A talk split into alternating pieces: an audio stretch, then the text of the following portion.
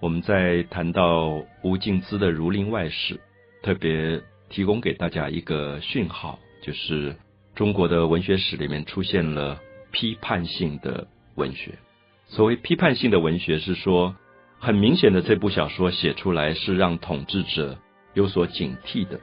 因为大部分我们看到古代的读书人、文人，为了要考试、要做官，他必须要附和在统治者的政权上。统治者永远都有他的政策，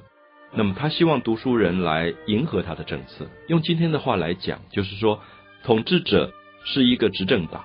他不希望这个社会里面有在野党，因为有在野党太麻烦，使他的执政没有办法顺利的进行。这个时候，他就会尽量的收编所有的在野党，变成他执政党的发言的同一个机器。所以吴敬梓当时看出了这一点，他知道清代。所有的八股文曲士，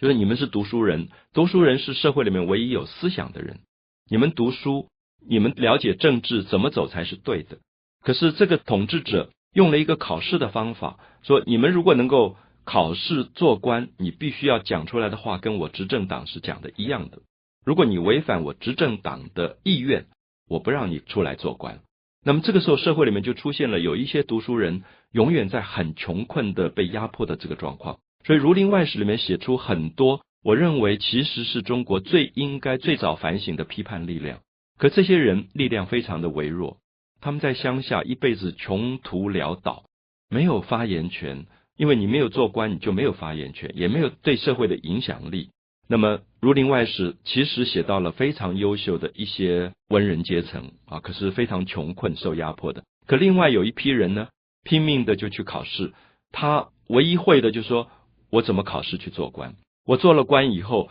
我懂得怎么去奉承上级，奉承皇帝，奉承统治者，奉承执政党。最后，国家完全丧失了在野的批判声音。那这个时候，我们看到了清朝整个走向腐败，走向贪污，走向堕落。也刚好从这里开始，所以《儒林外史》这本书其实是非常重要的一本书。我觉得它也等于是最早一个标举出中国的知识分子道德良心的一本书。就作为知识分子，所谓的 intellectual，是不是应该对于统治这件事情，对于执政这个事情有监督的责任？因为如果失去了这个监督者，失去了在野的批判的声音，执政本身可以为非作歹，可以。完全丧失他为老百姓做事的方向。好，所以《儒林外史》这本书表面看不太容易看出来，可是他写到这种文人如何在一个非常落魄潦倒的时候，他可以拒绝政府的征召。我们知道有一些穷文人住在乡下，过很苦的日子，可是他利用教学的方法启发老百姓，让老百姓了解到政府的这个政策是不对的。应该受到批判的。这个时候，政府就很害怕，因为出现了跟执政不一样的声音。政府有一个方法，就是说：好，你虽然考试没有考取，因为我们知道考试已经完全变成拍马屁的一些考试，就是考试的八股内容全部都已经被制定好，所以你讲真话的人永远考试不会通过，你永远没有办法考取做官。那么最后，他就用了一个方法叫征召，就说你学问特别好，你在地方有影响力，我征召你做官。那原来在安徽，比如说吴家的人，他们是儒学大师，他们那边讲说，真正孔孟的道理是什么？那么今天执政者跟孔孟的道理有了违背，可是他被征召的话，征召到哪里呢？到中央，他让你离开安徽，到了北京，你到了北京以后，你的影响力就没有了。我不知道大家可不可以理解，就是说，其实有一个很吊诡的方式，就是说，聪明的统治者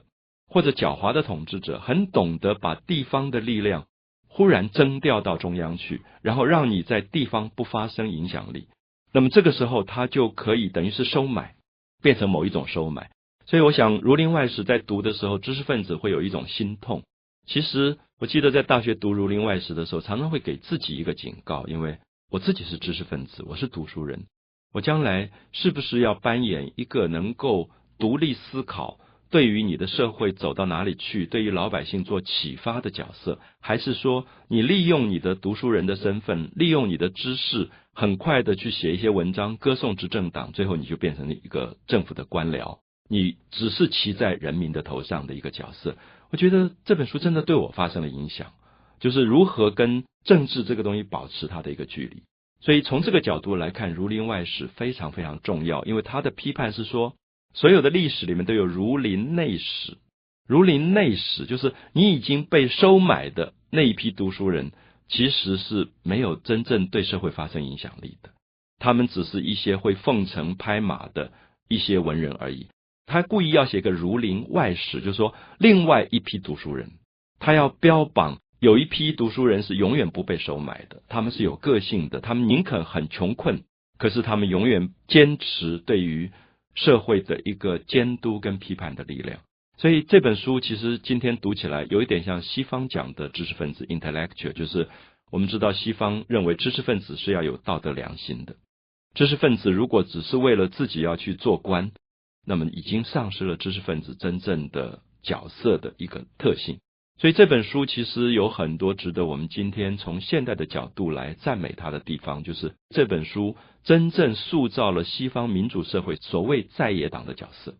我觉得一个社会，当他没有真正被启蒙、不了解民主的时候，永远不知道在野的力量是什么。在野就是批判，在野本身就扮演监督跟批判的角色。所以，像这本小说里面有一点，我们提出来，就是中国古代的小说里面很少为女性说话。这本小说《儒林外史》讲到一位叫沈琼枝的一个女孩子，她就逃离了家乡，一个人靠着卖文为生。结果大家都认为说这个人非娼即盗，因为过去男性的社会里面觉得一个女人不依靠男人生活，自己独自出来谋生，这个人不是娼妓就是盗匪。可是吴敬梓就很赞美这个沈琼枝，他觉得一个女性是有可能自己独立生存的，不要依靠男人的。而且有一个男的就跑去骂沈琼的，因为沈琼枝长得很漂亮，就要娶她做小老婆。沈琼枝就拒绝了。结果，这男的骂他的话，在这个小说里，我记得第一次读到的时候吓了一跳。这个人说：“我是扬州的有钱人，我是扬州的盐商，